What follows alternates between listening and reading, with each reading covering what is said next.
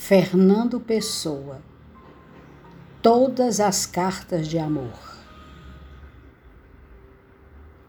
Todas as cartas de amor são ridículas. Não seriam cartas de amor se não fossem ridículas. Também escrevi em meu tempo cartas de amor, como as outras, ridículas. As cartas de amor, se há amor, têm de ser ridículas. Mas afinal, só as criaturas que nunca escreveram cartas de amor é que são ridículas.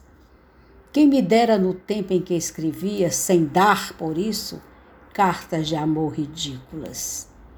A verdade é que hoje as minhas memórias dessas cartas de amor é que são ridículas.